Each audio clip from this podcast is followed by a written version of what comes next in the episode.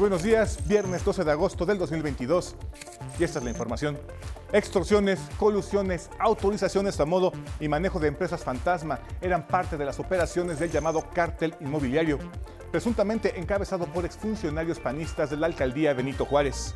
La presunta banda de delincuentes de cuello blanco habría sido encabezada por el exdirector jurídico y de gobierno de la demarcación, el panista Luis N., y por el exdirector de obras en Benito Juárez, Nicias N establecieron un sistema de intercambio de favores por medio de colusiones ilegales con constructoras y desarrollos inmobiliarios, empresas fachadas y otorgamiento y gestión de autorizaciones e incluso extorsiones a empresarios dentro de la alcaldía Benito Juárez.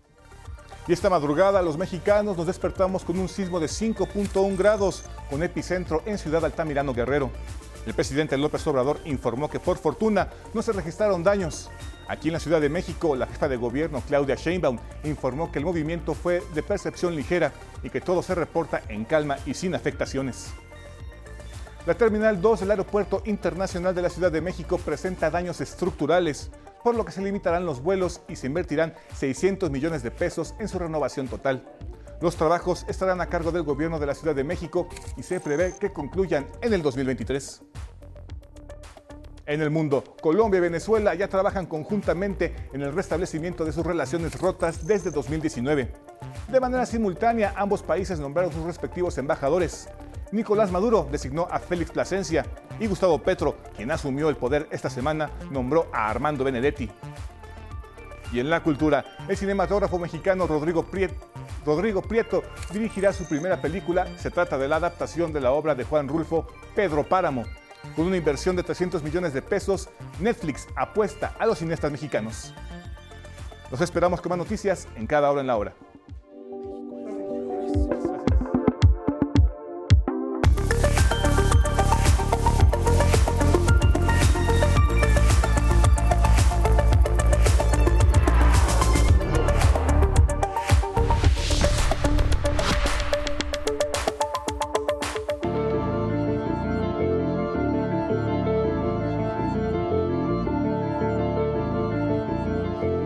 Comporta ahora este fenómeno, un tornado de fuego. Ocurrió ayer y fue en California. Y es que las altas temperaturas y los fuertes vientos eh, no ceden, los incendios continúan y este fenómeno, este tornado de fuego se ha formado. Una anomalía que ocurre cuando el viento cambia repentinamente de dirección durante un incendio.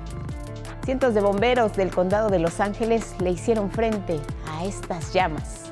Aseguran que la temperatura en el tornado derrite todo a su paso. Afortunadamente no hubo lesionados ninguna estructura amenazada. En Europa se vive una situación similar. Allá la ola de calor en todo el continente está afectando principalmente a países como Francia. Naciones vecinas están enviando todo el apoyo que consideran necesario.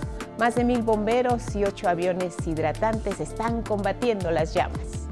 Este incendio afecta ya por tercer día la región vinícola de Burdeos y genera que miles de personas se vean obligadas a abandonar sus hogares.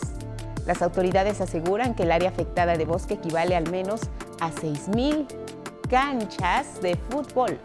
6.000 es Francia.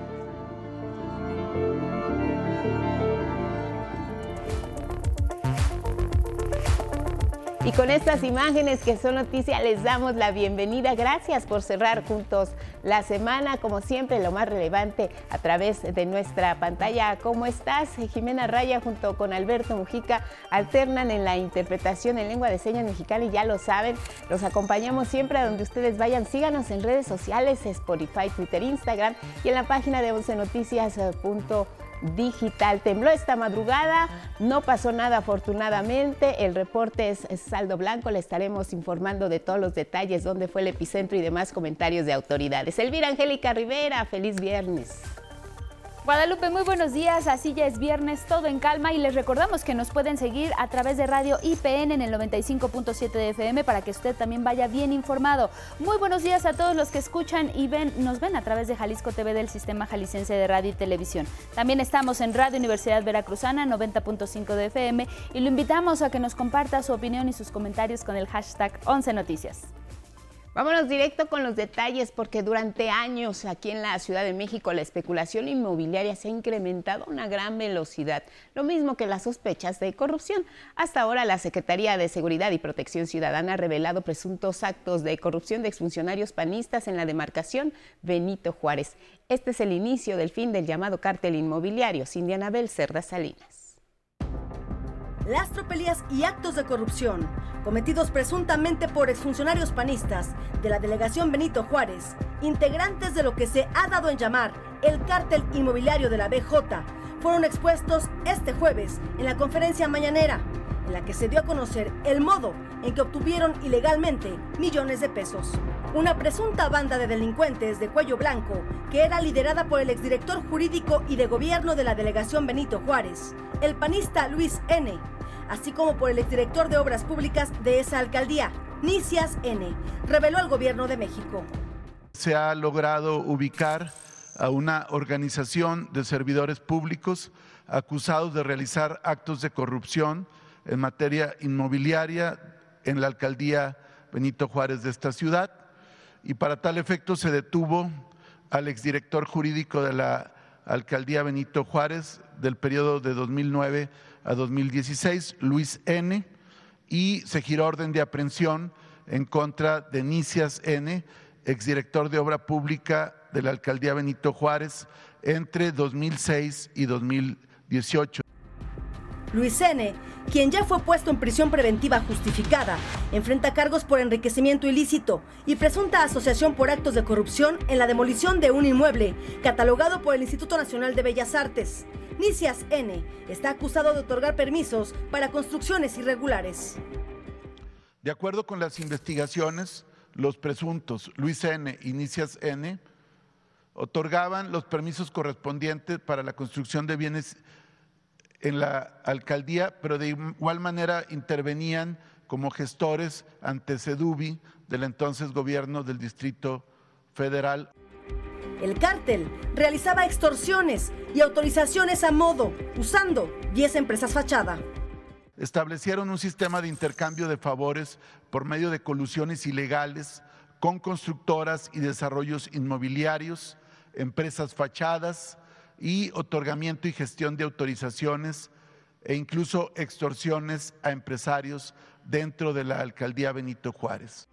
Este golpe al abuso del poder muestra la diferencia del actual gobierno de México con las anteriores administraciones, remarcó el presidente López Obrador. Eso no se hacía. Y qué bien que ya se incluya delincuentes de cuello blanco, porque solamente ¿no? a los delincuentes del crimen organizado se les exhibía. Y los grandes ladrones de la política y del poder económico ni siquiera perdían su respetabilidad. Nunca iban a la cárcel. El desmantelamiento de esta banda inmobiliaria es el producto de denuncias y una ardua investigación de la Fiscalía Capitalina, que derivó en el cateo de 42 inmuebles en cuatro demarcaciones e inició en agosto del año pasado tras la explosión de un inmueble en Avenida Coyoacán.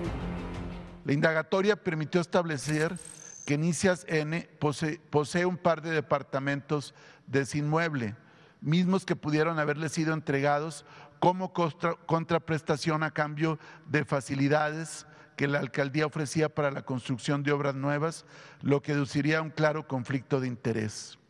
De igual manera, presuntamente autorizó la habitabilidad de uno de los inmuebles afectados durante el sismo de 2017 Además, Luis N. y Nicias N. son copropietarios de un edificio con valor de 30 millones de pesos, adquirido muy por debajo de su valor real. Pudieron haber contado con la anuencia de sus jefes, Mario Palacios, exdelegado panista de Benito Juárez de 2009 a 2012, y de Jorge Romero, también del PAN y exdelegado del 2012 al 2015. Tanto Nicias N como Luis N que tenían ambos un largo periodo en el gobierno de la alcaldía Benito Juárez, posiblemente contaban con el consentimiento de sus superiores jerárquicos de la alcaldía para obtener beneficios ilícitos. Con imágenes de Christopher Arismendi, 11 Noticias, Cindia Anabel, Cerda Salinas. Y ahora le compartimos cuándo surgió y quiénes conformaban esta presunta red de corrupción que durante años se habría enquistado en una parte de la Ciudad de México. Axel Meneses nos cuenta. ¿Qué es el cártel inmobiliario? ¿Quiénes lo encabezan y bajo el amparo de quiénes? Según las investigaciones de la Fiscalía Capitalina, se trata de una presunta red de corrupción de panistas que operó de 2006 a 2018 en la hoy Alcaldía Benito Juárez para favorecer a empresas mediante beneficios, sobornos o extorsiones que en esa etapa construyeron edificios departamentales o de oficinas. Esa demarcación, administrada desde hace décadas por el PAN, es en la que más inmuebles se han construido. De 2006 a 2009 fue gobernada por Germán de la Garza Estrada, actual integrante de Movimiento Ciudadano. De 2009 a 2012 por Mario Alberto Palacios Acosta, quien nombró a Luis Vizcaíno como director general jurídico y de gobierno. De acuerdo con reportes de la Fiscalía Capitalina, en ese tiempo iniciaron las posibles extorsiones e intercambios de favores. De 2012 a 2015 fue gobernada por Jorge Romero, actual coordinador del PAN en la Cámara de Diputados, y de 2015 a 2018 por Cristian Damián Boirovich, hoy coordinador del PAN en el Congreso de la Ciudad de México. La fiscalía indica que los exalcaldes presuntamente eran los cabecillas, quienes ejecutaban las órdenes eran Luis Vizcaíno Carmona, segundo al mando de la delegación de 2009 a 2016 en los gobiernos de Mario Palacios y Jorge Romero, cuando fungió como director general jurídico y de gobierno, y después como asesor en el gobierno de Christian von Roerich. Hoy, Luis Vizcaíno se encuentra en prisión preventiva acusado de enriquecimiento ilícito. Otro de los principales operadores de esta red de corrupción sería Nicias René Aridgis, exdirector de Obras y Desarrollo Urbano de la misma demarcación, prófugo de la justicia y quien habría entregado los permisos a las empresas constructoras. Entre los inmuebles a los que se les otorgó permiso, destacan el edificio ubicado en la avenida Emiliano Zapata, que sufrió daños en el sismo de 2017, y otro en la avenida Coyoacán, que explotó hace casi un año por una fuga de gas. Del último, se presume que Nicias Iridgis recibió dos departamentos como una especie de pago. Las indagatorias permitieron establecer que Nicias N posee un par de departamentos de ese inmueble, mismos que pudieron haberle sido entregados como contraprestación a cambio de las facilidades que la alcaldía ofrecía para la construcción de obras nuevas, lo que aduciría un claro conflicto de interés. Pero eso no es todo. Nicias Aridgis registró ante el Instituto Mexicano de la Propiedad Intelectual 19 marcas, con las que abrió distintos negocios, entre ellos Nicias Pizzas, con cuatro sucursales en la Ciudad de México, dos de ellas en la demarcación Benito Juárez, y un estudio de belleza llamado Stoa Beauty Center, con al menos nueve sucursales en la capital del país y cuatro en Benito Juárez. Dentro de las 19 marcas registradas a su nombre, también se encuentran Barbacoa de Palmillas, Barbacoa El Tarasco, El Borrego Contento, El Borrego Tarasco, 100% orgánico, El Palacio de la Barbacoa y la Barbacoa de la Penca, entre otras. Todas estas empresas presuntamente las adquirió cuando su sueldo como funcionario era de solo 827 mil pesos anuales. Otra de las empresas de las que Nicias era socio es una constructora llamada Construcciones y Desarrollos Virtuales SADCB, que de acuerdo con el acta constitutiva, él y Juan Hernán Martín Aridgis, fundadores de la firma, entregaron los derechos a la hermana del exdelegado de Benito Juárez, Cristian von Roerich, Sofía Soraya von Roerich. Tanto Nicias N como Luis N posiblemente contaban con el consentimiento de sus superiores jerárquicos de la alcaldía para obtener beneficios ilícitos. La bancada de Morena en San Lázaro buscaría el desafuero de ambos exdelegados, Jorge Romero, actual coordinador del PAN en diputados, y Von Roerich, hoy coordinador del PAN en el Congreso de la Ciudad de México. Según la Fiscalía Capitalina, hay más de 40 inmuebles valuados en aproximadamente 200 millones de pesos que forman parte del modus operandi del denominado cartel inmobiliario. 11 Noticias, Axel Meneses. Y por supuesto que seguimos muy de cerca las labores de rescate de los mineros atrapados en Sabinas, Coahuila, y con ellos eh, pendiente del primer reporte y de tener buenas noticias. Gilberto Molina, ¿cómo estás? Te agradecemos la comunicación esta mañana. Adelante, buenos días. Hola, ¿qué tal Guadalupe? Muy buenos días con el fondo de la zona cero de la mina El Pinabete. Te saludo. Hay noticias de carácter jurídico, Guadalupe. Ayer la Fiscalía General de la República presentó una solicitud ante el Centro de Justicia Penal Federal con sede en Coahuila para imputar al presunto representante jurídico de la mina El Pinabete de nombre Cristian Solís, quien habría registrado a los trabajadores de este yacimiento ante el IMSS. Por lo pronto, Guadalupe, la Fiscalía pide que se le impute por actos de explotación ilegal del subsuelo que es propiedad de la nación. Pero ¿quién es este personaje, Cristian Solís?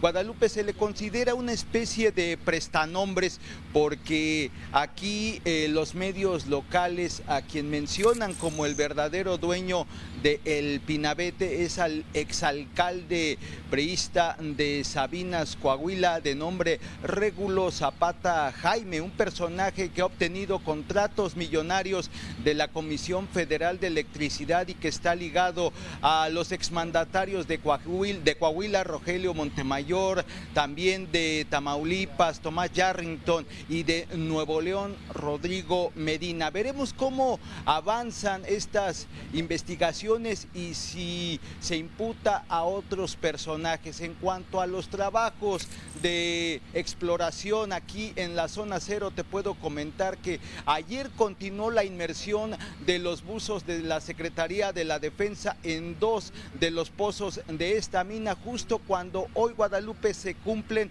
nueve días del derrumbe que mantiene atrapados a diez trabajadores. Se exploró el pozo número 4 donde comenzaron los trabajos el pasado miércoles y también el pozo número 2, que es el que registra el menor nivel de inundación. Hasta el día de ayer, tres metros separaban a pues, los buzos de llegar al fondo de la mina. También ayer eh, Guadalupe se introdujo una bomba de alta capacidad de 150 caballos de fuerza para continuar con la extracción del agua y secar en la medida posible los pozos para que ingresen los cuerpos de rescate.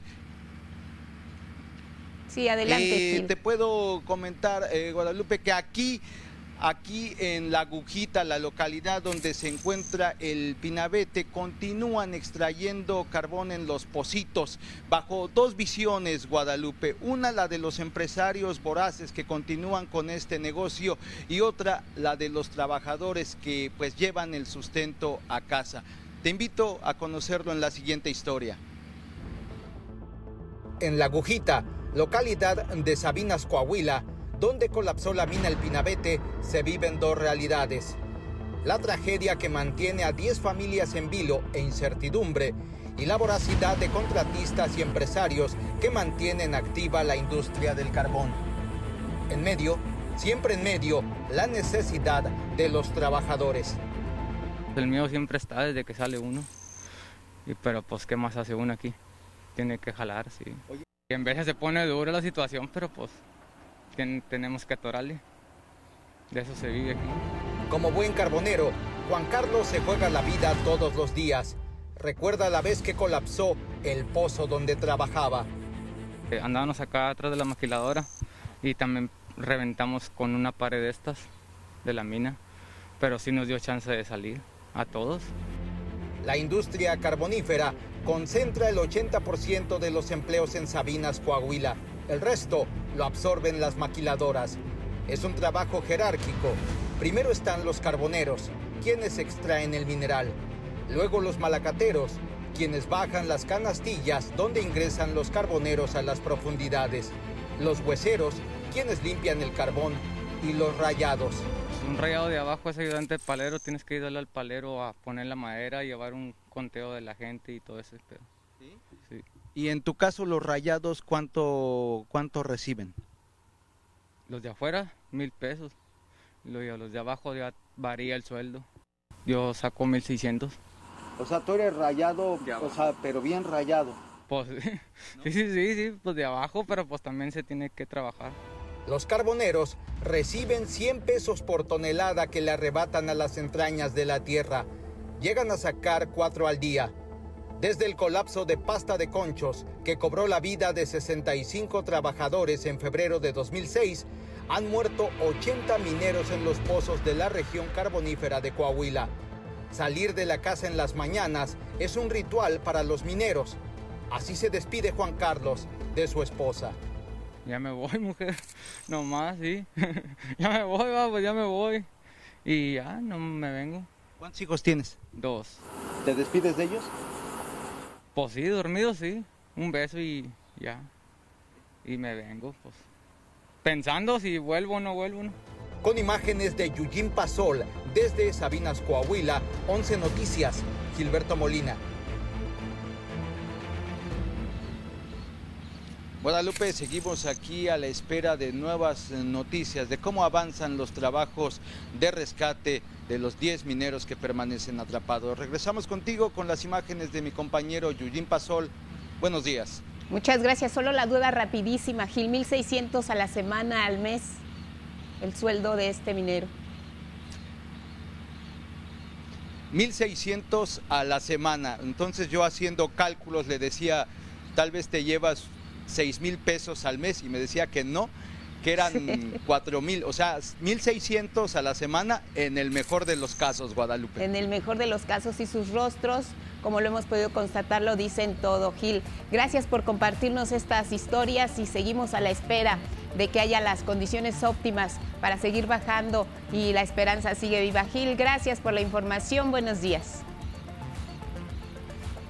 Que así sea, Guadalupe. Muy buenos días. Gracias. Pausa.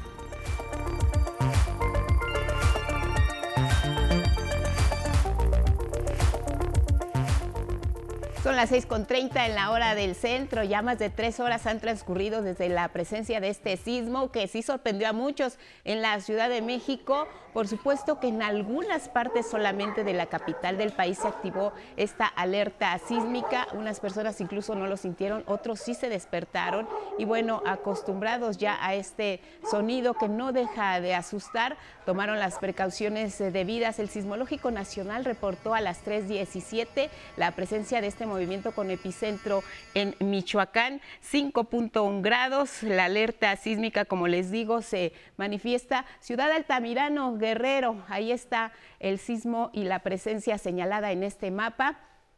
Desde muy temprano, pues por supuesto las autoridades se pusieron en marcha. Aquí en la ciudad se activa un protocolo de supervisión por aire y por tierra. La jefa de gobierno dio a conocer la información. No se registraron daños. El presidente de la República también recibió el reporte muy temprano y tuiteó de, eh, eh, acerca de la presencia de este fenómeno. El reporte que tengo a esta hora, dice el presidente, es que no se registraron mayores daños aquí en la Ciudad de México. Así que Protección Civil nos ha enseñado cómo debemos responder ante una situación como esta. Afortunadamente, saldo blanco, no hubo mayores daños. El susto sí entre algunas personas, pero estemos siempre, siempre muy alerta porque ante este tipo de fenómenos, eh, como sabemos, hay que tener siempre las precauciones del caso. Afortunadamente, el operativo de supervisión arroja que no hubo ni siquiera daños eh, eh, que se reportaran por parte de las personas que sí lo sintieron en la capital del país. Les repito, 3.17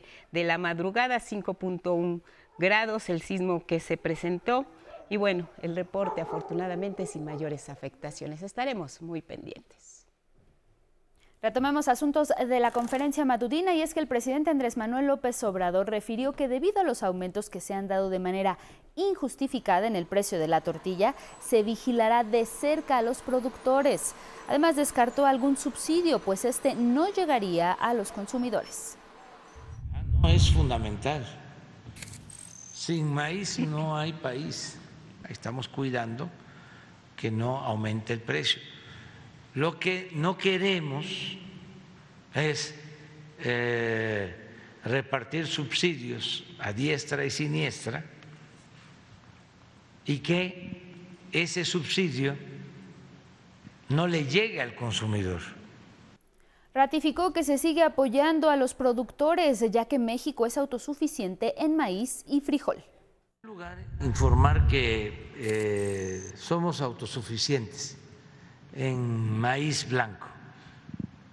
Y ayer eh, también recibí el informe de que ya logramos la autosuficiencia en frijol. Se está eh, mejorando el precio a los productores, hay un precio de garantía para el maíz, para que no nos falte el gobierno federal dio a conocer que la Terminal 2 del Aeropuerto Internacional de la Ciudad de México, Benito Juárez, presenta fallas estructurales, lo que es un riesgo para los usuarios. Por ello, se anticipó que se le harán reparaciones y se limitarán los vuelos. El jefe del Ejecutivo puntualizó que esta terminal debe ser renovada a profundidad, por lo que las obras estarán bajo el mando del gobierno capitalino, además de que el monto de inversión se estima en 600 millones de pesos va a estar a cargo del gobierno de la Ciudad de México, la obra, para reforzar, sobre todo la cimentación, porque tiene problemas estructurales. Y ya hay eh, un proyecto con ese propósito, ya nos reunimos y se acordó que se va a reforzar. En tanto, la jefa de gobierno de la Ciudad de México, Claudia Sheinbaum, anticipó que este año iniciarán los trabajos y concluirán a finales de 2023. Eh, se está terminando el estudio y en su momento pues ya lo presentaríamos. Eh, exactamente qué, cómo va a ser esta recimentación, qué características tiene, cómo se va a desarrollar la obra, los riesgos que hay de la Terminal 2 y se están terminando en este momento los estudios. Y sigue escalando este asunto del restaurante Sonora Grill en la Ciudad de México. Precisamente la jefa de gobierno, Claudia Sheinbaum, dio a conocer que luego de las denuncias por racismo y discriminación, sus representantes intentaron solucionar el tema con influyentismo. Los detalles con mi compañera Cecilia Nava. La jefa de gobierno de la Ciudad de México, Claudia Sheinbaum, denunció que el restaurante Sonora Grill quiso arreglar en lo oscurito la investigación que abrió en su contra el Consejo para Prevenir y Eliminar la Discriminación de la ciudad por racismo, sin embargo, afirmó no habrá esos arreglos. Los acuerdos en lo oscurito ya no existen en el gobierno de la ciudad. Si estaban acostumbrados a eso, pues se les acabó, llegó la cuarta transformación. El primero de agosto, Copret abrió la indagatoria tras las denuncias que se hicieron virales en redes sociales, en las que acusa al establecimiento, ubicado en Polanco, de sentar a sus clientes blancos en zonas exclusivas, mientras que a los morenos los ubica en otro sitio. La jefa de gobierno dio a conocer que representantes del negocio acudieron a Copret para intentar arreglar lo que calificaron de asunto político. Obviamente Geraldine dijo que esto no tenía nada que ver con política, que esto era un asunto relacionado con la discriminación en un restaurante. Y por racismo, exactamente, por discriminación, por color de la piel. Entonces, me parece grave, creo que hay que denunciarlo. Dijo que los representantes del Sonora Grill insistieron en que la titular del COPRED recibiera una llamada de quien denominaron el Grande, se presentaron en las instalaciones del Consejo dos personas quienes se identificaron como representantes legales de Sonora Grill, solicitando una reunión con la titular del Consejo.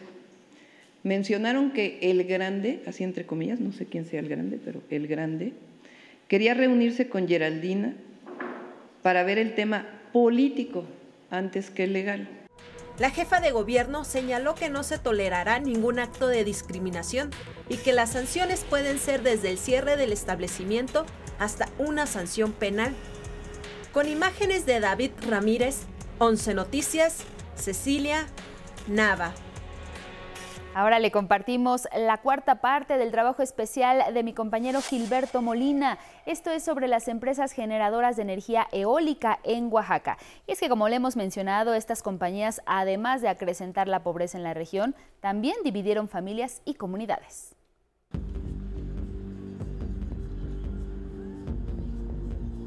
Uno de los rostros más mezquinos de las empresas generadoras de energía eólica en Oaxaca es el despojo de tierras comunales en beneficio de unos cuantos. En primer lugar, los dueños de los gigantes del viento que hoy proliferan en la región del Istmo. En esta cuarta entrega de reportajes sobre las llamadas energías limpias, visitamos el municipio de Unión Hidalgo, donde las compañías extranjeras sembraron la discordia entre los habitantes con contratos amañados que hicieron particular lo que era colectivo. El resultado trajo división entre familias y vecinos por un lado y jugosas ganancias para la empresa Desarrollos Eólicos Mexicanos Demex por el otro. Los comuneros que firmaron estos contratos hoy buscan anularlos. Denuncian que les prometieron, entre otras cosas, 10 mil pesos por la renta de cada hectárea, pero solo les pagan 250 pesos y ni siquiera pueden ingresar libremente a sus propias tierras. Fuimos al lugar de los hechos a decirles que no entraran al terreno. Entonces el representante de la empresa, un tal Fernando Ballester Surroca, dijo, ya firmaron y ya se chingaron. Así con esas palabras. Ahorita aquí donde estamos no va a tardar, va a llegar la policía que ellos tienen acá vigilando y nos van a querer desalojar de acá. ¿Por qué? Porque ya nos vieron a través de sus cámaras de vigilancia que tienen. Antes no era así. Antes era libre, pues podíamos entrar por donde nosotros quisiéramos. Aunque es un municipio independiente, Unión Hidalgo pertenece al núcleo agrario de Juchitán, en el que el régimen comunal de la tierra se remonta a la década de los 60. El gobierno de Díaz Ordaz otorgó títulos de propiedad a los campesinos, pero específicamente dice ahí, enunciativamente, título de propiedad en el régimen o dentro del régimen comunal. Y la gente lo está asumiendo como propiedad privada, cuando no es así. ¿Qué sucedió? La reforma al artículo 27 de la Constitución, impulsada por el expresidente Carlos Salinas de Gortari, otorgó el poder de decisión sobre las tierras comunales a los campesinos y abrió las puertas a las sociedades mercantiles. Surgieron en Unión Hidalgo posesionarios que guiados por el canto de las sirenas rentaron cientos de hectáreas a Demex, empresa que entre 2011 y 2013 instaló los parques eólicos Piedra Larga 1 y 2. Esto fue posible gracias a la complicidad de notarios y autoridades municipales y a una figura que legalizó el despojo, la protocolización de escrituras. No es más que un registro que da certeza jurídica a la empresa sobre el polígono que está, contra, que está en un momento dado contratando para su desarrollo. Y filial de la empresa española Renovalia Energy, aprovechó para desarrollarse bien en Unión Hidalgo. Solo en el trienio 2014-2016 reportó ganancias por casi 500 mil millones de pesos por la energía eléctrica que produce y vende a la CFE. En contraste, el municipio carece de alumbrado público en las calles. Tampoco hay hospitales o clínicas. Sus habitantes conviven con las ruinas. En Unión Hidalgo hay memoria de la tragedia. Este fue uno de los municipios de Oaxaca más golpeados por los sismos de 2017. Aquí fallecieron 11 personas se vinieron abajo múltiples construcciones como el Palacio Municipal, que hoy se reconstruye y también hubo cientos de damnificados. Esta es la realidad que las compañías de energías renovables han sembrado con jugosos negocios y que con la etiqueta de energías limpias contradicen las condiciones de la tierra donde levantan sus molinos. El 11 comprobó en Unión Hidalgo, Santo Domingo, El Espinal y Juchitán que la generación de energía del viento es muy redituable pero solo para los dueños de las empresas. Los campesinos reciben migajas y falsas promesas incumplidas de prosperidad, porque allí la pobreza es el paisaje permanente. Con imágenes de Christopher Dávila y Dante Gutiérrez, 11 Noticias, Gilberto Molina.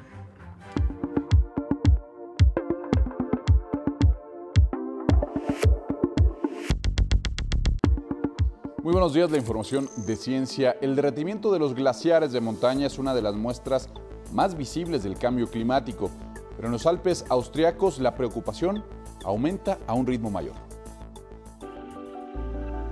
Con la aparición del sol, cada mañana se vive una dramática carrera contrarreloj en el glaciar Jamtalferner en los Alpes austriacos. Las altas temperaturas promedio en el planeta poco a poco van acabando con los hielos que habían permanecido intactos durante cientos de miles de años.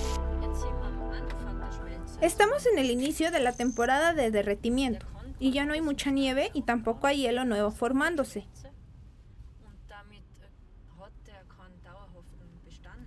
Solo hay nieve derritiéndose y eso no es sostenible, porque para ser sostenible tiene que haber un balance con el clima, para que lo que se derrita pueda volverse a congelar y formar hielo nuevo. Desde hace décadas, científicos de la Academia de Ciencias de Austria han estudiado las zonas más altas de estos glaciares alpinos, en busca de las áreas de hielo más antiguas. Su objetivo es reconstruir el clima más antiguo de nuestro planeta, cuyos datos habían permanecido encapsulados en estos hielos perpetuos. Con gran frustración, hoy ven cómo esta evidencia se derrite a un ritmo sin precedentes. Y estas superficies grises, estas superficies rocosas que aparecen aquí, en el medio del glaciar, ya estaban allí hace dos semanas este año. Ya están a más de un metro de la superficie. Y para el final del verano, este verano, gran parte del glaciar desaparecerá. Toda esta superficie donde ya vemos rocas ya no existirá en poco tiempo. El color blanco de la nieve también realizaba una función específica al rebotar la radiación del sol. Con superficies cada vez más oscuras, el derretimiento del hielo también se acelera. El glaciar ya no tiene nieve hasta la cima, ya no podemos encontrar áreas claras. La nieve del invierno se ha derretido por completo. Además, hay muchos escombros en la superficie del glaciar y esto lo hace mucho más oscuro. Por lo tanto, absorbe la energía solar de manera muy eficiente y hay más energía para derretir la nieve. Esto acelera aún más el proceso. Estamos viendo los resultados. El hielo es muy delgado. De acuerdo con los especialistas, la pérdida del hielo en los glaciares austriacos había sido de aproximadamente 80 centímetros de espesor al año. Sin embargo, advierten que este 2022 el derretimiento ha sido escandaloso. Se ha perdido más de un metro de superficie, el peor periodo en los últimos 6.000 años. 11 Noticias, Alejandro García Moreno. Mira, hace unas horas se presentó la reconstrucción digital del dinosaurio Jacapil caniucura que habitaba el norte de la Patagonia hace 100 millones de años. Se trata de una especie herbívora identificada por los investigadores Facundo Righetti, Javier Pereda y Sebastián Apesteguía. Y en lo que es la mandíbula también tiene una, serie de crestas muy grandes eh, que desarrollan la parte inferior de la mandíbula, que es exclusivo de esta especie. El canicura era un dinosaurio acorazado con la piel cubierta de protuberancias óseas afiladas, una condición fuera de lo común en dinosaurios bípedos como este. Así la información de ciencia.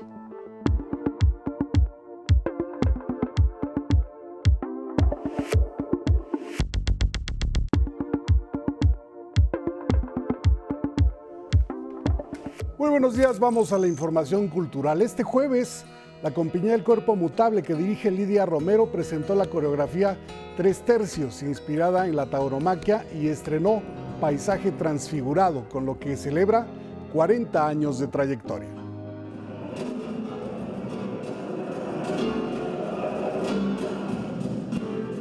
Esta es la escena en Bellas Artes. Habrá oportunidad de presenciar la misma propuesta dancística en septiembre en el Teatro de la Ciudad de Esperanza Iris y posteriormente en la Sala Miguel Covarrubias del Centro Cultural Universitario. Y también en danza, la compañía Contempo Danza celebrará este sábado a las 19 horas en el Palacio de Bellas Artes sus 35 años de trayectoria con un estreno de la coreografía La Flama en el Espejo, inspirada en el poema homónimo de Rubén Bonifaz Nuño. Es una obra luminosa que habla de la unión de los contrarios y al final mi danza termina con la unión de los contrarios. Pero a diferencia del texto de Bonifaz, yo comienzo con la desunión de los contrarios. Bueno, a un lustro de la muerte de Eduardo Humberto del Río García, mejor conocido como Rius, se recuerda su legado como destacado caricaturista y escritor mexicano. Aquí la historia con Mauricio Romo.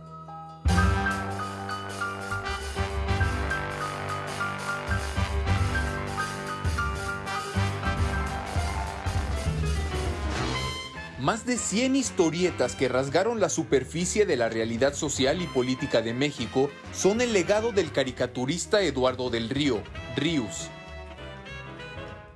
Fueron como 120, algo así, o sea, sí, son más de 100, o sea, son tantos que no sé cuántos son, porque también hubo como eh, libros que se volvieron a hacer, que ya nunca más salieron, o sea, como que se evitaron antes de que yo naciera.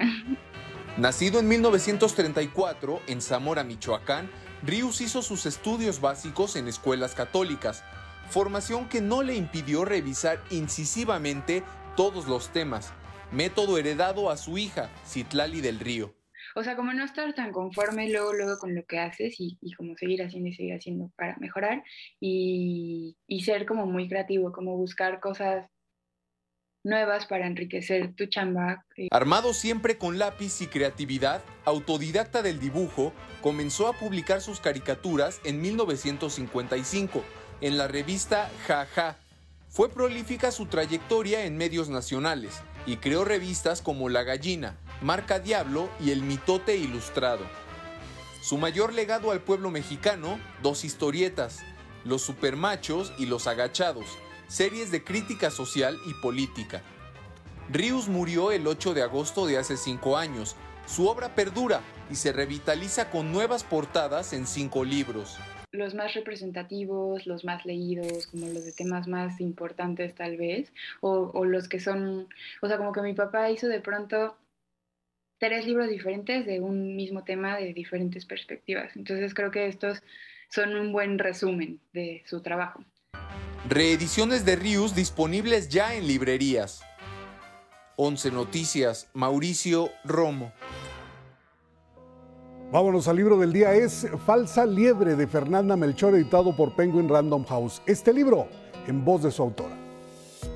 Bueno, Falsa Liebre es eh, mi más reciente libro, pero curiosamente en realidad fue mi primer libro. Es eh, la edición definitiva de la que fue mi primera novela, publicada originalmente en 2013. ¿Qué van a encontrar los lectores? Bueno, si ya conocían la novela, en realidad encuentran la misma historia, pero sí hay como unos... Eh, ah, hay una... Hay, hay, dejé la historia mucho más pulida. Creo que Falsa Liebre es mi libro más crudo.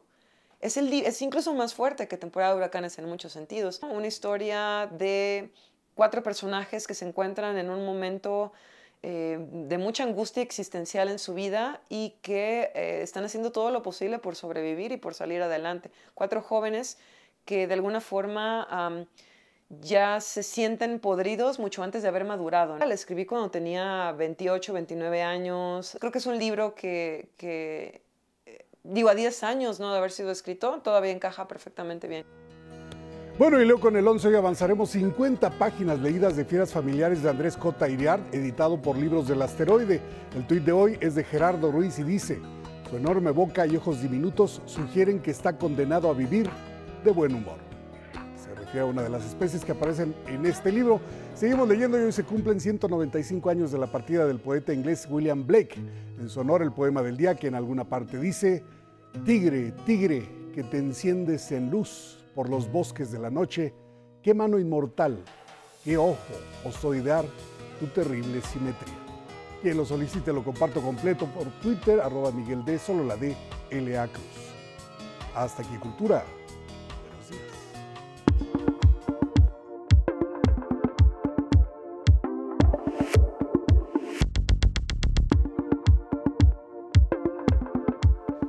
Las miradas al cine que todos los viernes nos trae José Antonio Valdés. Toñito, ¿cómo estás? Muy Buenos bien, días, muy cuéntanos. bien, mi querida Lupita. Pues bueno, siempre traemos para nuestros amigos y para todos pues una eh, serie de recomendaciones y pues tenemos tres películas bien interesantes para este fin de semana. Arrancamos con ese cine mexicano que nos gusta, Lupita, que nos habla de nuestra realidad, que nos habla de lo que están viviendo millones de mujeres en el mundo entero. Cigüeñas de Heriberto Acosta, pues una película que pueden encontrar, por ejemplo, en la cartelera de la Cineteca Nacional, pues la historia de una chica como muchas, Lupita, que pues está viviendo un embarazo no planeado, no deseado, desea interrumpirlo, pero vive en un contexto sumamente conservador y difícil, donde pues esto está sumamente penalizado. Entonces, ¿qué hace la chica? Agarrarse de la mano de su mejor amigo e iniciar un viaje para llegar a un lugar donde de forma segura ella pueda poner fin a este embarazo. Pero pues en ese viaje surgen emociones, surgen ideas, surgen alternativas que tal vez lleven la historia hacia otro lugar. ¿A dónde? Pues a nuestros amigos les toca descubrir el final de esta película, Cigüeñas de Heriberto Acosta, que me parece una muy sensible eh, aproximación pues a un tema que pues es agenda de todos los días, mi querida Lupita. Este, cuando yo fui papá de, de Emita, me acuerdo que muchas de las mamás con las que convivíamos todos los días no tenían más de 13 años. Y bueno, pues ¿qué, qué pueden esperar esos bebés, ¿no? De, de, papás tan jovencitos. Entonces, bueno, no se la pierdan. Cigüeñas de Heriberto Acosta, una muy bella y muy sensible película mexicana.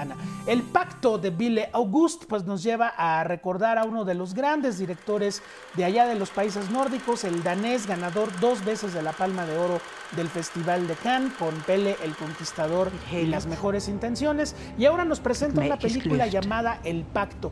Lupita, ¿te acuerdas de África Mía? Claro. Aquella sí. película con, con Meryl Streep y Robert Redford. Bueno, contaba una parte de la vida de la escritora Isaac Dinesen, quien este, pues, tuvo que eh, abandonar su granja en África después de vivir una historia terrible con su marido. Y bueno, pues esto nos habla del mismo personaje, de Karen Blixen. Años después, pasada la Segunda Guerra Mundial, la mujer está a punto de ganarse el Premio Nobel de Literatura. Ya es una mujer empoderada, independiente y de repente se topa con un joven poeta de 30 años, muy ambicioso él, y pues entre los dos se arma un pacto de yo te doy el prestigio literario si tú haces lo que yo te diga. Y bueno, pues ahí los dos Vamos personajes se organizan y tenemos una película, como siempre, en Ville August, una película muy sobria, muy bien filmada, grandes actuaciones. Y bueno, a los que les gustan las historias de los escritores de película, pues Karen Blixen o Isaac Dinesen, como es como tuvo que publicar en aquella época, Lupita, en que las mujeres tenían que publicar con nombre de hombre, porque si no, no aparecían publicadas. Pues aquí nos habla de ese momento en la vida de Karen Blixen, el pacto de Ville August, también en cartelera. Y bueno, pues nostalgia a chorros va a correr este fin de semana con los años más bellos de una vida del veteranísimo director Claude Lelouch, que nos trae, pues bueno, ¿qué crees, Lupita? ¿Te acuerdas de un hombre y una mujer? Esa sí no me Aquella acuerdo, hermosa pero- película de los años 60 donde Jean-Louis Trintignant Ah. y Anouk Aimée con esa música de la la la la la la la la, Sí, sí, la- sí, Ah, ya ves como sí. si te acordabas. Pues bueno, aquí Lupita 50, 60 años después se reúnen nuevamente Bill August y Anouk Aimée para reencontrarse y retomar su historia de amor. Los dos Lupita ya se nos fueron recientemente y pues bueno, lo que efectivamente como dice ahí esta, este, este título que encontramos, 50 años después se reencuentran, así que todos aquellos que gozaron de esa gran película de los 60, ganadora de la Palma de Oro y del Oscar, que era un hombre y una mujer, pues no se pueden perder esta cita. No es una película deprimente, no es una película triste sobre la vejez, es sobre dos grandes amantes que se reencuentran 60 años después y nos hacen sentir muy bonito a todos. No se la pierdan, por favor. Tres excelentes recomendaciones. Gracias, Toñito. Gracias, mi Lupita, Te abrazo querida. y saludos en casa. Gracias. Y te invito a ti y al auditorio. Viernes de en persona, la doctora Sonia, Sonia Mayra Pérez Tapia, científica mexicana de la Escuela Nacional de Ciencias Biológicas, sus investigaciones, su trayectoria y todo lo que ha aportado y sobre todo cómo está trabajando México en la vacuna de COVID-19. Vamos a escucharla. Llega la pandemia y todo el mundo se pone a mirar hacia el campo científico, hacia quién iba a diseñar esa vacuna que en ese momento el mundo necesitaba. En México, cuando llegó el problema, eh, desde el primer momento se empezaron a reunir los expertos científicos, clínicos, para visualizar y poner al servicio y organizarnos con todo lo que teníamos en la mano. Todos intentamos aportar con, con prototipos que pudiesen desarrollarse como vacunas y, y muchas veces nos decían, ¿para qué? Si ya hay vacunas. Y la respuesta es muy simple. Tenemos que lograr una autosuficiencia nacional tecnológica. Si algo nos enseñó pandemia es que no podemos estar esperando a que la tecnología venga del exterior. Por eso necesitamos desarrollar nuestras propias vacunas, que no sea una, que sean varias. Sonia Mayra Pérez Tapia, una mujer que inició desde muy pequeña en esta tarea de la investigación, su madre química, ella también estudió en la Facultad de Química y también en el Instituto Politécnico Nacional. ¿Cómo se reencontró con esta institución? ¿Qué es lo que ha hecho a lo largo de su trayectoria y cómo encabeza este equipo en un laboratorio 100% mexicano? Hoy a las seis los esperamos. Pausa. Continuamos con más información esta mañana aquí en el 11 y nos vamos a enlazar hasta Berlín, Alemania. Thomas Parro, periodista de la Dolce Welle. El tema, el gobierno alemán presenta su nuevo paquete de alivio fiscal. ¿En qué condiciones? Thomas, adelante, te escuchamos. Buenas tardes para ti. Hola, un saludo desde Alemania. La inflación sigue siendo uno de los temas más preocupantes para los ciudadanos de este país. De eso no hay ninguna duda. El costo de vida crece e incluso hay preocupación de que pueda haber tensiones sociales por cuenta de la crisis. Ahora, en particular, para contrarrestar los efectos de la inflación, el gobierno del canciller Olaf Scholz presentó esta semana su plan de alivio fiscal. Es un plan por valor de 10 mil millones de euros. Además de ayudas directas a las familias con hijos, el proyecto pretende cambios a las reglas fiscales para, sobre todo, evitar que los alemanes, cuyos salarios crecen, vayan perdiendo capacidad de compra por la combinación de la inflación y de un cambio de tarifa fiscal.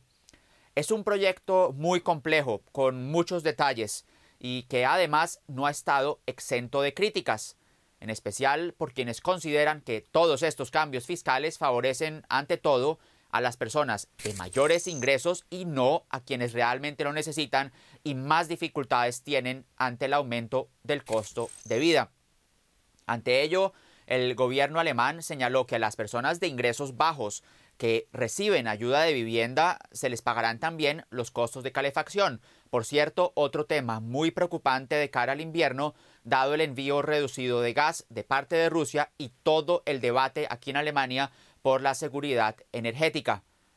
Alemania vive claramente una época muy difícil, una época de preocupación, con varias crisis simultáneas, algunas de ellas además relacionadas.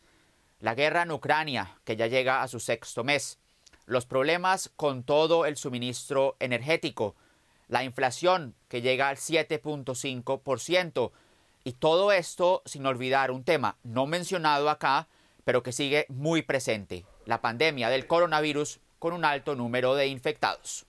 Un sinnúmero de factores. Tomás Parro, gracias, abrazo. Con esta información me despido desde Berlín.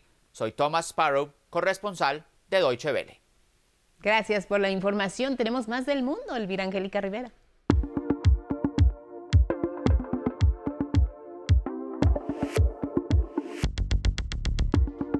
Vamos a ver lo que resaltan algunos medios a nivel mundial. Arrancamos en España con el periódico El País, que su portada esta mañana resalta, Alemania pide un gasoducto que una a España y Portugal con Europa Central. El gobierno de Pedro Sánchez considera positiva esta propuesta del canciller alemán Olaf Scholz. En otra información, destaca primer plan piloto nacional contra el suicidio adolescentes. Y es que de acuerdo con las autoridades españolas, los casos de intento de suicidio se han triplicado desde 2006, por lo que ocho hospitales públicos ensayan un programa especial. La imagen principal de este diario se observa uno de los incendios que están azotando a Francia, particularmente esto es en Burdeos, pero en total ya se han afectado más de 50 mil hectáreas en todo el país. Nos vamos hasta Estados Unidos con The Financial Times. Su nota principal, las sanciones tienen un impacto limitado en la producción e ingresos del petróleo de Rusia. También destaca en sus notas de portada que la Reserva Federal dice que la lucha contra la inflación no está cerca de terminar. Los precios básicos allá en Estados Unidos siguen subiendo. La foto principal de este diario se observa a una pequeña, a una niña que está viendo el equipo militar ruso. Vamos a terminar en Argentina con el periódico El Clarín que su nota principal la titula de esta forma, la inflación de julio pegó un salto, 7.4% y ya es la más alta en 20 años. Se desató una aceleración inflacionaria luego de la salida del exministro de Economía Martín Guzmán. En otra información resalta que la justicia incautó el avión venezolano a pedido de Estados Unidos y lo inspeccionó el FBI. Aclara que un juez aceptó la solicitud que sostiene que Irán violó las leyes estadounidenses al vender sin permiso a Venezuela un Boeing 747. La imagen principal de este diario está relacionada con esta información. Se observa al embajador argentino en Venezuela, Oscar Laborde, y al político, al diputado de Venezuela, Pedro Carreño, quien calificó de pelele al presidente Alberto Fernández. En Estados Unidos, la fraternidad y labor de un hombre de origen mexicano para apoyar la salud de trabajadores agrícolas en California ha captado las miradas del mundo. Les compartimos su historia. Lo llaman el campeón de la salud. De la nada, construyó la principal red de clínicas de atención médica para trabajadores agrícolas en California.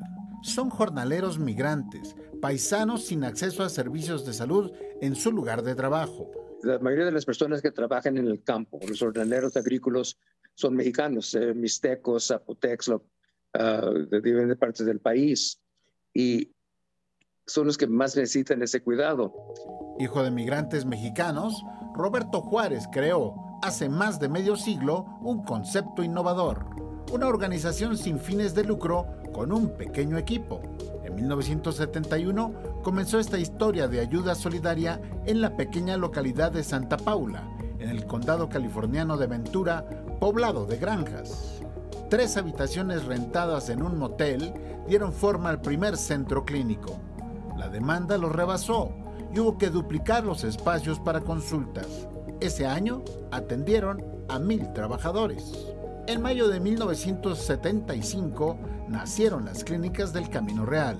Hoy es una red de 15 centros de salud en el condado de Ventura que cada año multiplican pacientes y consultas. Se tienen 105 ah, mil pacientes y a esos 105 mil pacientes se les prohíbe uh, como 350 mil visitas médicas, dentistas, odontólogos, ah, psiquiatras y, y, todos los servicios que prohíbe la organización. El modelo fue replicado por otras organizaciones en estados de producción agrícola. Entonces, en California, Arizona, Texas, eh, Washington, Oregon, van a ser gente mexicana que trabaja en el campo. Y también en zonas urbanas. Hoy en este día hay, van a ser unas 9 mil por todo el país, en todos los estados de los Estados Unidos, hasta en Hawái, Micronesia, Papua New Guinea, a Puerto Rico. Y estos centros médicos están fundados en esos lugares para servir a la gente que, que no tiene buen acceso a los programas de salud. Las clínicas tienen certificación del gobierno federal que les otorga un subsidio del 10% de su operación. Unos pagan completo con sus seguros médicos y el resto lo hace según sus posibilidades. De 80 a 85% de los pacientes son personas mexicanas. Ah, es, es, la mayoría de los pacientes. Y de esa cantidad, Ah, creo que son 55% los que tienen Medical o Medicare uh, para que cubra los gastos de su cuidado y los demás, a un 10, 15% tienen aseguranza y los demás pagan directamente lo que puedan. Tan importante como los servicios médicos que reciben es su condición de santuarios de protección para los migrantes indocumentados. Ya saben que pueden entrar a clínicas y en y recibir cuidado y que no se les van a reportar a la inmigración, que muchos vienen sin documentos y saben que allí es un lugar seguro y pueden entrar. Con información de José Alberto Navarrete, 11 Noticias. Los gobiernos de Colombia y Venezuela avanzan en el proceso de normalización de sus relaciones diplomáticas que fueron suspendidas en 2019. El presidente colombiano Gustavo Petro nombró a Armando Benedetti como su embajador en Venezuela, mientras que el presidente Nicolás Maduro designó a Félix Plasencia como embajador en Colombia. También el gobierno inició contactos para reanudar el diálogo por la paz que fue interrumpido, como le mencionábamos, en el gobierno de Iván Duque. Regresamos eh, con otros asuntos. En la actualidad está comprobado que la lactancia materna trae beneficios tanto para los bebés como para las madres. A pesar de ello, las personas que llevan a cabo esta acción enfrentan muchos obstáculos para alimentar a sus hijos en espacios adecuados para este fincar en Ballesteros.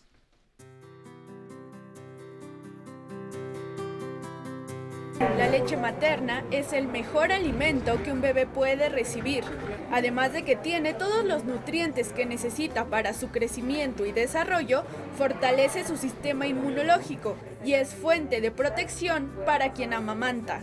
El amamantar a tu bebé le estás regalando inmunidad. ¿Qué quiere decir eso? Que los estás protegiendo contra varias enfermedades, entre ellas pues reflujo gastroesofágico, los estás previniendo contra la diabetes o contra malformaciones del paladar, los dientes. Pese a sus beneficios, en México apenas uno de cada tres bebés es alimentado con leche materna y solo durante los primeros seis meses de vida, aun cuando la Organización Mundial de la Salud recomienda que sea durante los primeros dos años de vida del bebé. La lactancia materna disminuye el riesgo de enfermedades para el pequeño y para la madre. Todo lo que hagamos por un niño, por una niña, eh, durante, por ejemplo, durante los primeros mil días de vida, va a marcar el resto de su vida. Sin embargo, faltan espacios donde la mamá pueda lactar de forma higiénica y tranquila. Cuando una mamá tiene que regresar al trabajo, eh, a muy temprana edad de bebé, la lactancia se dificulta. Lactar es un derecho de las mujeres y las infancias y está garantizado en la Constitución, así como en la Ley Federal del Trabajo, que indica que en los primeros seis meses luego del parto, las madres gozarán de dos reposos extras durante su jornada para amamantar. La Secretaría del Trabajo emitió una guía para la instalación de lactarios en centros laborales, públicos y privados. Sin embargo, al no ser obligatorios, no en todos se cumple con ello. Yo tengo que hacer una extracción cada dos horas, entonces pues no puedes tener como el acceso a, a cualquier lugar o a un lugar donde nos puedan ayudar. Y todavía creo que hay un tabú sobre esto, porque a veces como mamá somos más juzgadas por el ¿y por qué aquí se está sacando la leche? ¿O por qué le está dando de comer así al niño? En el país existen 35 bancos de leche en 20 entidades, los cuales almacenan y proveen este alimento vital a otros bebés, cuyas mamás no pueden amamantar por cuestiones de salud. Pese a su importancia, hay 12 entidades que aún no han instalado ningún banco de leche. Se trata de Baja California Sur, Campeche, Chiapas, Colima, Hidalgo, Morelos, San Luis Potosí, Sinaloa, Tabasco, Tamaulipas, Veracruz y Yucatán. Mamás y especialistas exigen que se proteja e impulse la lactancia materna en espacios públicos y centros de trabajo, ya que esta crea un vínculo único entre madres e hijas o hijos. No, no, es solamente el hecho de que mi bebé esté comiendo o que yo lo pueda alimentar, sino es el hecho de que lo puedo tener, lo puedo sentir, es una felicidad que no tiene, no tiene grado de, de medida, es una felicidad exorbitante. Con imágenes de Arturo García y Darío Hernández, 11 Noticias, Karen Ballesteros. Seguimos con temas eh, de salud derivado de la pandemia de COVID-19. Muchos otros padecimientos se incrementaron, la diabetes, la hipertensión. Hay que estar muy atentos y atenderlos porque estos casos se pueden disparar. ¿De qué manera los va a enfrentar el sector salud? Es Luis Méndez. ¿Quién me ayuda con la otra pandemia? ¿La de obesidad? Con la otra sana distancia, la de la comida chatarra. Un... Los estragos de la pandemia por COVID-19 ya son visibles en la población mexicana. La obesidad, sobrepeso, diabetes e hipertensión se incrementaron. Actualmente, 10% de la población de apenas 20 años ya tiene diagnóstico de diabetes y son los adolescentes de 10 a 14 años los que más subieron de peso. Por ello, el Instituto Mexicano del Seguro Social presentó la ampliación de la estrategia Prevenims Más y la campaña Date tiempo y chécate en Prevenins, que busca hacer de la prevención un arma para combatir la otra pandemia que afecta a la salud por el alto consumo de calorías y azúcares. No hemos logrado que, el incremento se, se, detenga y las tasas de crecimiento incluso se han, eh, se han duplicado entre otras cosas por la pandemia. Pero hoy ya no hay pretexto.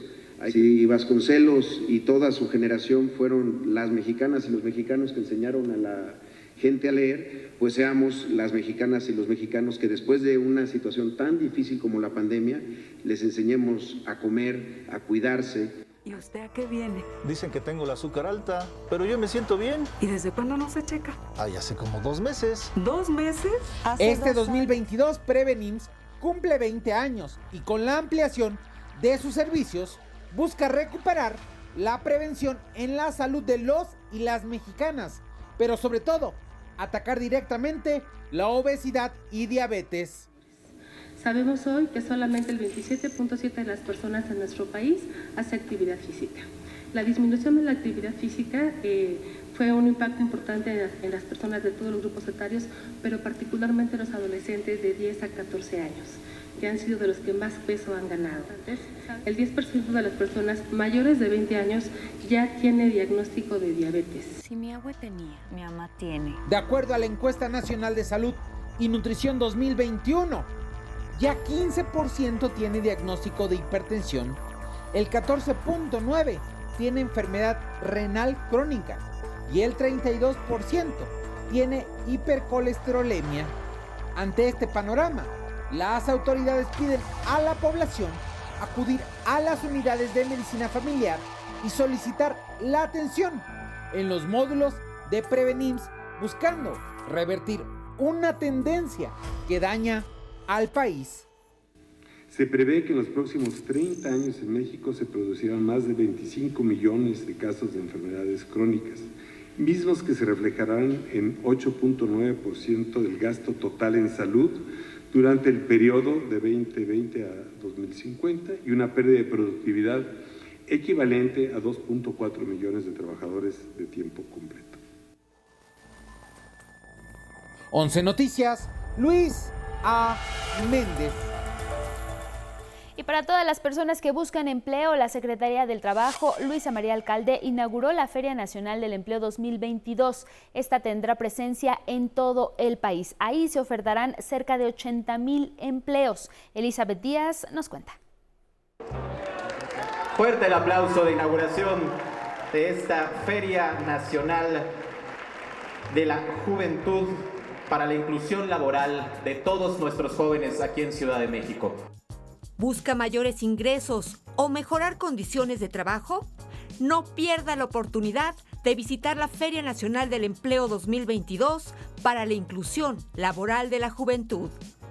Inauguramos todo un mes.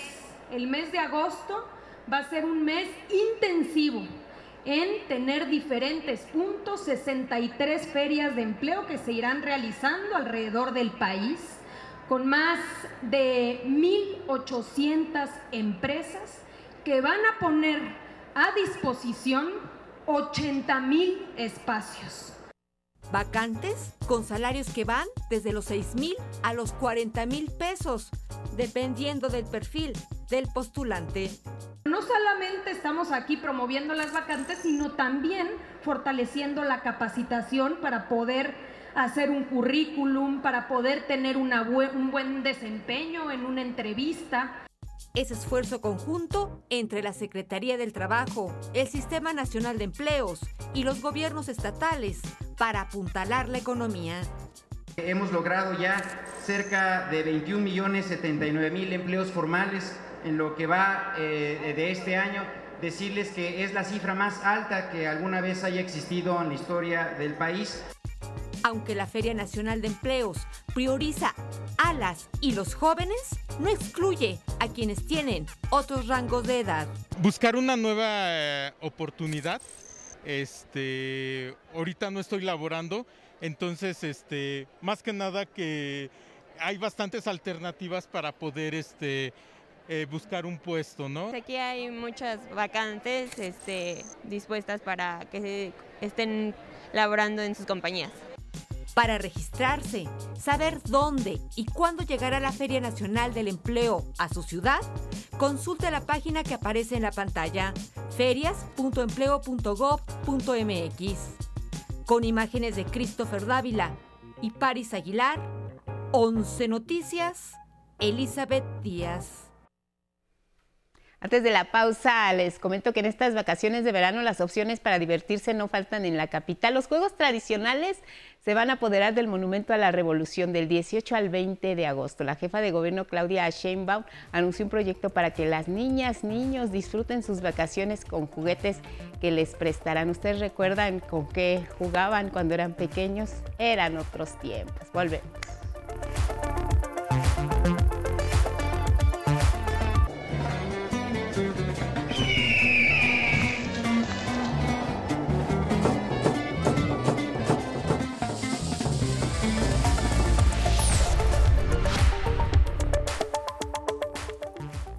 Muy buenos días, gracias por continuar con nosotros. Esta mañana el Gobierno de la República informó por medio de la Coordinación Nacional de Protección Civil que se ha extraído el 97% del agua en la mina de carbón en Sabinas, Coahuila, por lo que ya se puede proceder a rescatar a los mineros. Hoy buena parte de los mexicanos nos despertamos con un sismo de 5.1 grados con epicentro en Ciudad Altamirano Guerrero. El presidente López Obrador informó que no se registraron daños. En la Ciudad de México, la jefa de gobierno Claudia Sheinbaum informó que el movimiento fue de percepción leve y que todo se reporta en calma y sin afectaciones en la metrópoli. El gobierno federal está estudiando aplicar subsidios directos al consumidor ante los aumentos injustificados al precio de la tortilla. Sin embargo, dijo que se sigue apoyando a productores porque ya somos autosuficientes en maíz y frijol.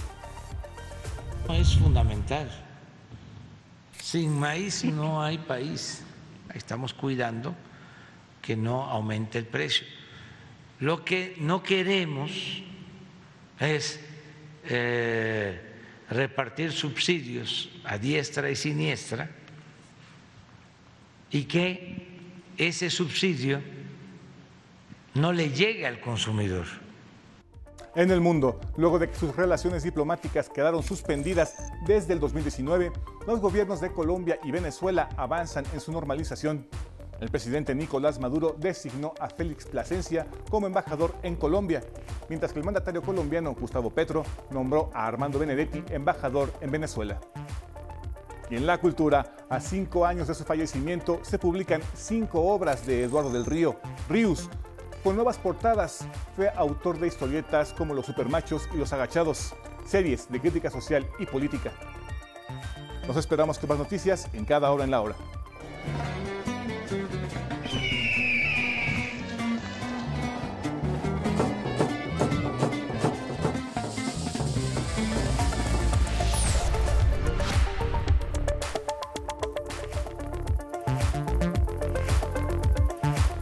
Son las 9 con 2 en la hora del centro. Gracias por continuar en la señal del 11. Continúa el combate a la impunidad, pero también a la corrupción. La Secretaría de Seguridad y Protección Ciudadana destapó una red de exfuncionarios panistas. Operaban en el ámbito inmobiliario en la alcaldía Benito Juárez. La historia. Las tropelías y actos de corrupción cometidos presuntamente por exfuncionarios panistas de la delegación Benito Juárez, integrantes de lo que se ha dado en llamar el cártel inmobiliario de la BJ, fueron expuestos este jueves en la conferencia mañanera, en la que se dio a conocer el modo en que obtuvieron ilegalmente millones de pesos. Una presunta banda de delincuentes de cuello blanco que era liderada por el exdirector jurídico y de gobierno de la delegación Benito Juárez, el panista Luis N., así como por el exdirector de obras públicas de esa alcaldía, Nicias N., reveló al gobierno de México. Se ha logrado ubicar a una organización de servidores públicos acusados de realizar actos de corrupción en materia inmobiliaria en la alcaldía Benito Juárez de esta ciudad y para tal efecto se detuvo al exdirector jurídico de la alcaldía Benito Juárez del periodo de 2009 a 2016, Luis N., y se giró orden de aprehensión en contra de Nicias N., exdirector de obra pública de la alcaldía Benito Juárez entre 2006 y 2018. Luis N., quien ya fue puesto en prisión preventiva justificada, enfrenta cargos por enriquecimiento ilícito y presunta asociación por actos de corrupción en la demolición de un inmueble catalogado por el Instituto Nacional de Bellas Artes. Nicias N. está acusado de otorgar permisos para construcciones irregulares. De acuerdo con las investigaciones, los presuntos Luis N. y Nicias N otorgaban los permisos correspondientes para la construcción de bienes en la alcaldía, pero de igual manera intervenían como gestores ante Sedubi del entonces gobierno del Distrito Federal. El cártel realizaba extorsiones y autorizaciones a modo, usando 10 empresas fachada. Establecieron un sistema de intercambio de favores por medio de colusiones ilegales con constructoras y desarrollos inmobiliarios, empresas fachadas y otorgamiento y gestión de autorizaciones e incluso extorsiones a empresarios dentro de la alcaldía Benito Juárez. Este golpe al abuso del poder muestra la diferencia del actual gobierno de México con las anteriores administraciones, remarcó el presidente López Obrador. Eso no se hacía. Y qué bien que ya se incluya delincuentes de cuello blanco, porque solamente a los delincuentes del crimen organizado se les exhibía. Y los grandes ladrones de la política y del poder económico ni siquiera perdían su respetabilidad. Nunca iban a la cárcel. El desmantelamiento de esta banda inmobiliaria es el producto de denuncias y una ardua investigación de la Fiscalía Capitalina, que derivó en el cateo de 42 inmuebles en cuatro demarcaciones e inició en agosto del año pasado tras la explosión de un inmueble en Avenida Coyoacán. La indagatoria permitió establecer que Nicias N posee, posee un par de departamentos de inmueble, mismos que pudieron haberle sido entregados como contra, contraprestación a cambio de facilidades que la alcaldía ofrecía para la construcción de obras nuevas, lo que deduciría un claro conflicto de interés. De igual manera, presuntamente autorizó la habitabilidad de uno de los inmuebles afectados durante el sismo de 2017. Además, Luis N. y Nicias N.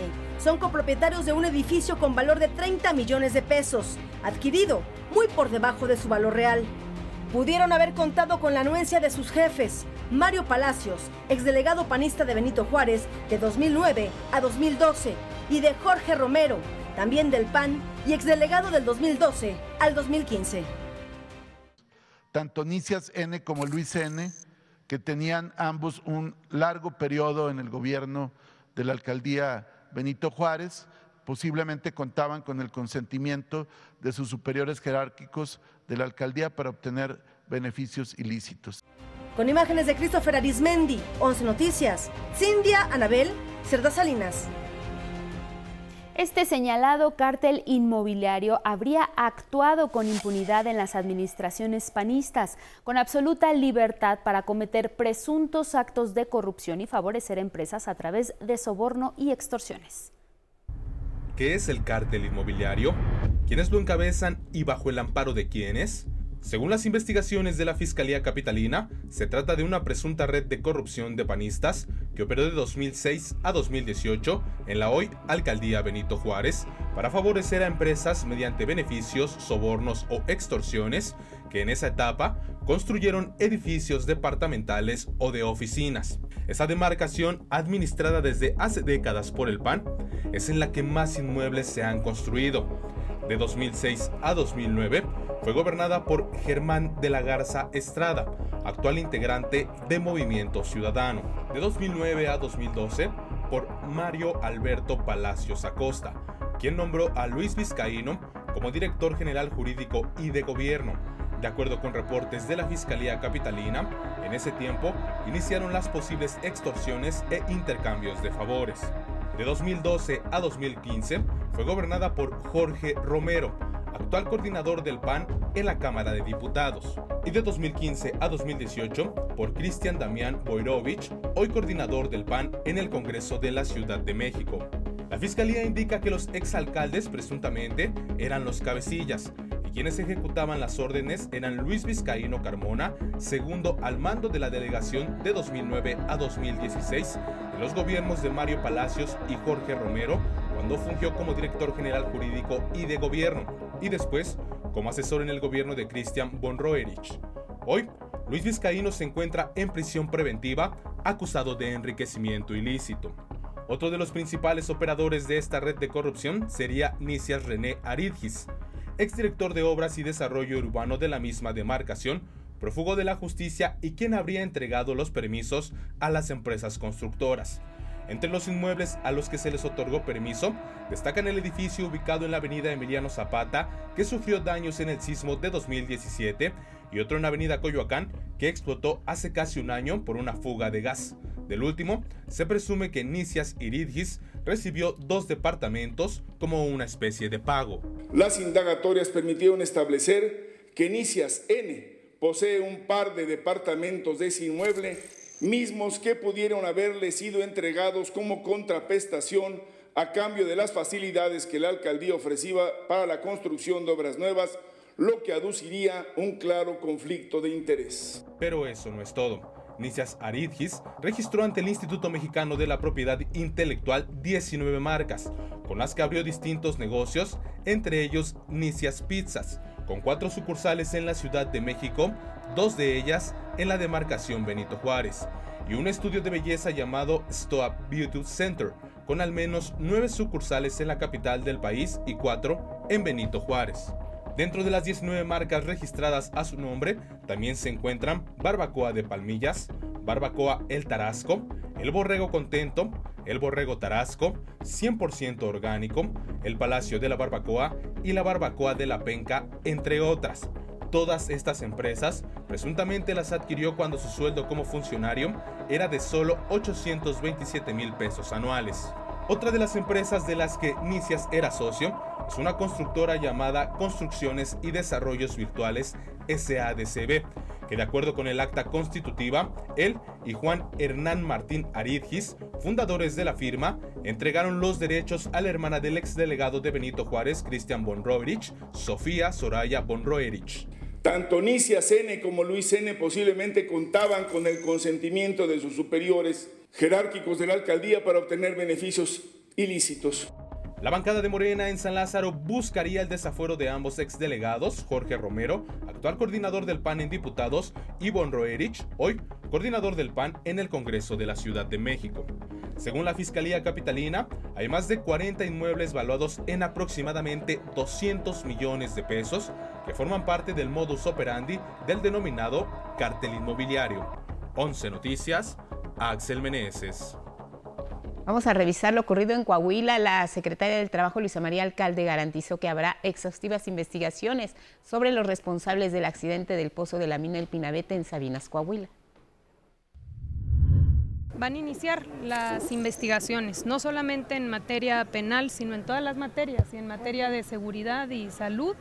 Vamos a participar en esa investigación, pero ahorita, ahorita lo que importa es el rescate. Se está poniendo toda la atención ahí.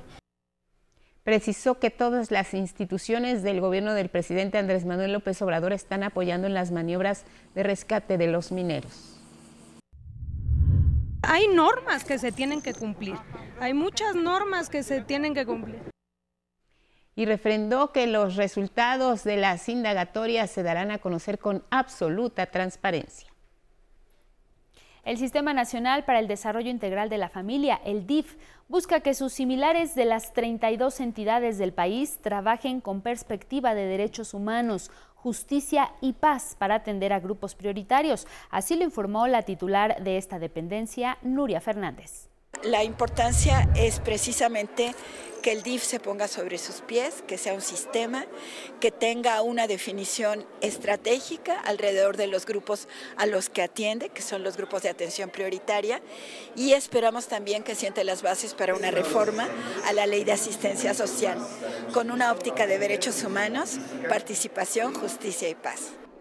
Fernández resaltó que entre las principales acciones que se impulsan en su administración están garantizar la alimentación, contribuir a una vejez digna y atender a las infancias en movilidad. Todo esto durante la reunión nacional de estrategias DIF que se realizó este año en Puebla.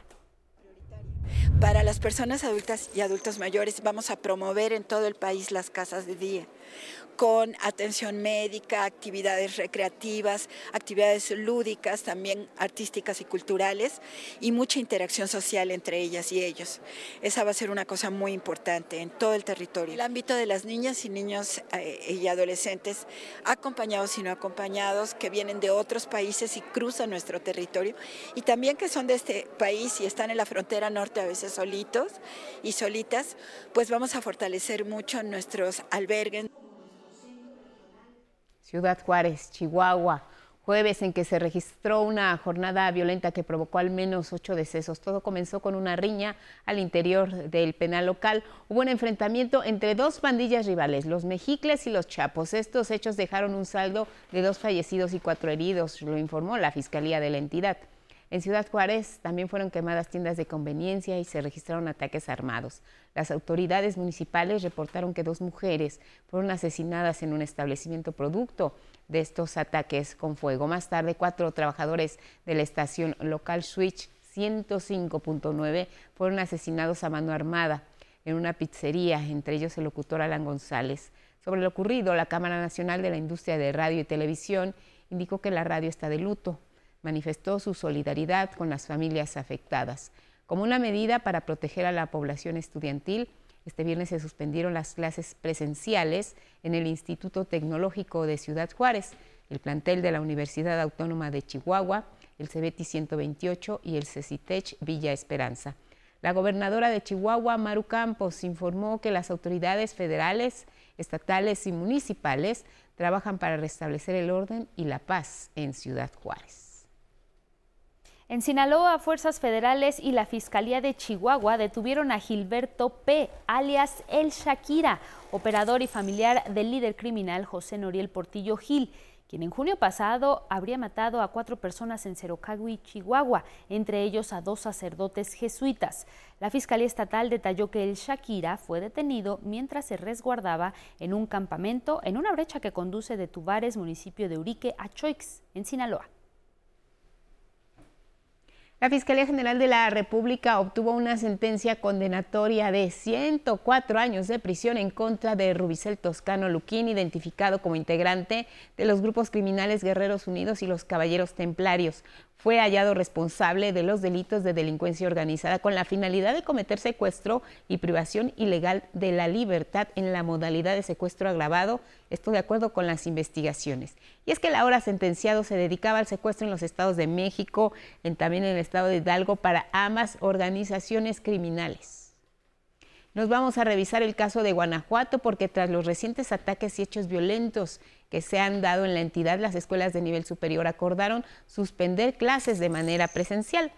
Las casas de estudios que estuvieron de acuerdo para salvaguardar la integridad del alumnado son la Escuela Nacional de Estudios Superiores de la Universidad Nacional Autónoma de México en León y San Miguel de Allende, la Universidad La Salle Bajío, la Universidad del Valle de Atemajac y la Universidad de Guanajuato. En el estado de Guerrero, periodistas, fotógrafos, camarógrafos bloquearon la costera Miguel Alemán. Lo hicieron en protesta contra lo que calificaron como ridícula la sentencia de 13 años y 4 meses al autor material del asesinato del periodista Alfredo Cardoso Echeverría. Los trabajadores de la comunicación dieron a conocer que llevarán hasta la subdelegación de la Fiscalía General de la República un escrito exigiendo se reconsidere apelar a la sentencia, porque comentaron la misma es una burla. La Secretaría de Marina dio a conocer que la empresa fabricante que revisa la información de la caja negra del helicóptero accidentado después de la reaprensión del ex jefe del cártel de Guadalajara, Rafael Caro Quintero, la enviará a los Estados Unidos. Así buscan recuperar los últimos dos minutos de grabación de esta aeronave. Se tiene la finalidad de intentar además recuperar estos minutos de grabación previos al incidente, porque esto, dicen, contribuiría a las investigaciones que está llevando a cabo la autoridad, en este caso la Fiscalía General de la República. Ahora vamos a revisar lo que resaltan algunos portales este viernes 12 de agosto. Arrancamos con 11 Noticias.digital, donde titula que el Servicio Meteorológico Nacional prevé lluvias fuertes en el occidente y el centro del territorio nacional. En la Ciudad de México se pronostica una temperatura mínima entre 12 y 14 grados y una máxima entre 23 y 25 grados Celsius. En información internacional, lo que se resalta en 11 Noticias es que el vicepresidente de Samsung Electronics, Lee Jae-jong, está entre las 1.691 personas indultadas este viernes por el presidente de Corea del Sur, John Suk-yeol, en vísperas del Día de la Liberación de Corea, que se celebra este 15 de agosto próximo. Así lo reportó la agencia de noticias coreana Yonhap. Jae-jong fue sentenciado a dos años y medio de prisión con pena suspendida en el 2018 por sobornar a la expresidenta Park Geun-hye. Nos vamos con Uno TV que esta mañana en su portal de noticias destaca en el plano nacional un sismo de magnitud 5.1 se registró la madrugada de este viernes 12 de agosto, lo que provocó que la alerta sísmica sonara en varios puntos de la capital del país. En su reporte preliminar, la dependencia informaba que el sismo había sido de magnitud preliminar 5.3 y su epicentro se había localizado 33 kilómetros al suroeste de Huetamo, en Michoacán. Además, en su sección de noticias útiles destaca, no dejes que se pierda. Ve cómo sacar tu dinero de la subcuenta de vivienda del Infonavit. Y hace la pregunta, ¿nunca sacaste un crédito Infonavit y no usaste tus recursos de la subcuenta de vivienda? No te preocupes, ese dinero no se pierde y puedes retirarlo y precisamente eh, eh, menciona o explica cómo hacerlo. A continuación en unotv.com te damos los detalles sobre este tema y explican cómo puedes sacarlo para aprovecharlo en algún proyecto o bien en algún gasto esta es su nota de las principales en 1 TV. Nos vamos con Sin embargo MX, que resalta esta mañana. Zambrano, hace un año no veo a Claudio X y de Hoyos los partidos mandan, ellos no, es lo que dice Jesús Zambrano. Detalló que en el PRD están listos para discutir con el PAN y el PRI los términos de una alianza, pero dijo que en caso de ser necesario, el Partido del Sol Azteca está listo para contender en solitario por la gubernatura en el Estado de México. En más información de las más comentadas en este portal, Salinas Pliego pidió rebaja del SAT. Dice que gobiernos anteriores querían afectarlo. Apenas el sábado 8 de agosto, el mandatario confió en que antes de que finalice el año se resuelva el diferendo entre las autoridades fiscales y el empresario mexicano Ricardo Salinas Pliego, quien adeuda más de 2.447 millones de pesos al Servicio de Administración Tributaria por pago de impuesto sobre la renta. Así los portales esta mañana y ahora le compartimos los temas más relevantes que se abordaron esta mañana en la conferencia del presidente López Obrador.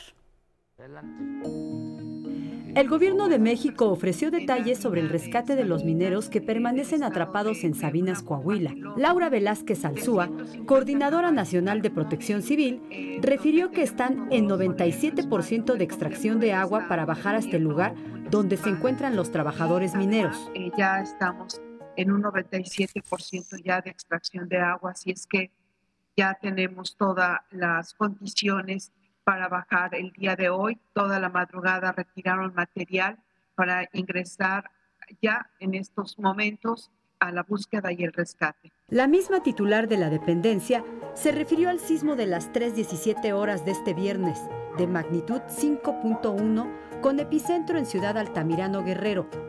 Aseguró que el sismo fue percibido fuerte en Guerrero, ligero en Michoacán y en la Ciudad de México sin reporte de afectaciones. En otro tema, el presidente Andrés Manuel López Obrador lamentó los hechos de violencia ocurridos en el Cerezo 3 de Ciudad Juárez, Chihuahua, e informó que no fue solo el enfrentamiento entre dos grupos, sino que se agredió a la población civil. Eh, un lamentable eh, suceso en Ciudad Juárez, que perdió la vida 11 personas y luego algo que no se había presentado y ojalá no se repita porque se agredió a la población mm, civil inocente mm, este como una especie de represalia. No fue solo el enfrentamiento entre dos grupos, sino llegó el momento en que eh, empezaron a, disparar eh, a civiles. A propósito de que el próximo lunes 15 de agosto inician las clases en el nivel medio superior, el Ejecutivo adelantó que ese día presentará de manera formal a la nueva secretaria de Educación Pública, otra mujer que sustituirá a la maestra Delfina Gómez Álvarez, quien deja el cargo para contender por la candidatura a la gubernatura del Estado de México por Morena. 11 Noticias, Esther Rosales. Y vámonos con el pronóstico del clima para este viernes, qué es lo que nos espera y es que la onda tropical número 21 ya se ubica en el occidente del país. En todo el centro se espera ocurran lluvias fuertes por la tarde y la noche con temperaturas frescas para la madrugada de mañana sábado. En el noroeste del país el ambiente será caluroso, llegando hasta los 35 grados Celsius, pero la probabilidad de lluvia es alta. El norte tendrá lluvias abundantes, incluso en Nuevo León, donde serán fuertes. A pesar de esto, las temperaturas irán de cálidas a calurosas. Ahí lo tiene usted. En Nuevo León y en San Luis Potosí presentan una máxima de 32 grados centígrados. Nos vamos al occidente con influencia de humedad del Océano Pacífico. Te mantendrá cielo medio nublado durante la mañana y nublado con precipitaciones vespertinas y un ambiente cálido. ¿Qué es lo que va a pasar en el sureste? Bueno, también habrá nubosidad y lluvias que serán de menor intensidad que en días anteriores, lo que hará que regresen las temperaturas por arriba de los 30 grados y ahí lo puede observar usted. Yucatán presenta una máxima de 35 grados centígrados. En el sur del país, la onda tropical número 21 causará lluvias de gran intensidad con hasta 150 litros por metro cuadrado a lo largo del día. Gracias a quienes nos siguieron a través de Radio Instituto Politécnico Nacional y a través de las redes sociales. Si apenas va a salir de vacaciones, tome sus precauciones, prepare y revise bien el auto, hágalo con anticipación para que no le agarren las prisas y que tenga un excelente fin de semana. Guadalupe, muy buen día. Y esa sonrisa de Elvira Angélica Rivera es porque ella va a tomar en cuenta sus propias recomendaciones, se va de vacaciones, le deseamos lo mejor, igual a Sarita, nuestra directora de cámaras, y a todas las personas que se están preparando para seguir disfrutando de este periodo vacacional. Háganlo con precaución, aquí los esperamos de vuelta con un regreso seguro. Sigan en el 11 y les recuerdo que no se pierdan esta tarde, noche en punto de las 6 el programa en persona. Estaremos eh, conversando con la doctora, doctora Sonia Mayra Pérez Tapia. Ella es directora de la UDIVI del Instituto Politécnico Nacional, aquí en la Escuela Nacional de Ciencias Biológicas, su trayectoria, las investigaciones que ha hecho, el factor de transferencia. Nos va a hablar de todo el equipo que está a su cargo en este laboratorio importantísimo en América Latina. Vamos a descubrir muchas cosas. Sigan en el 11. Buenos días.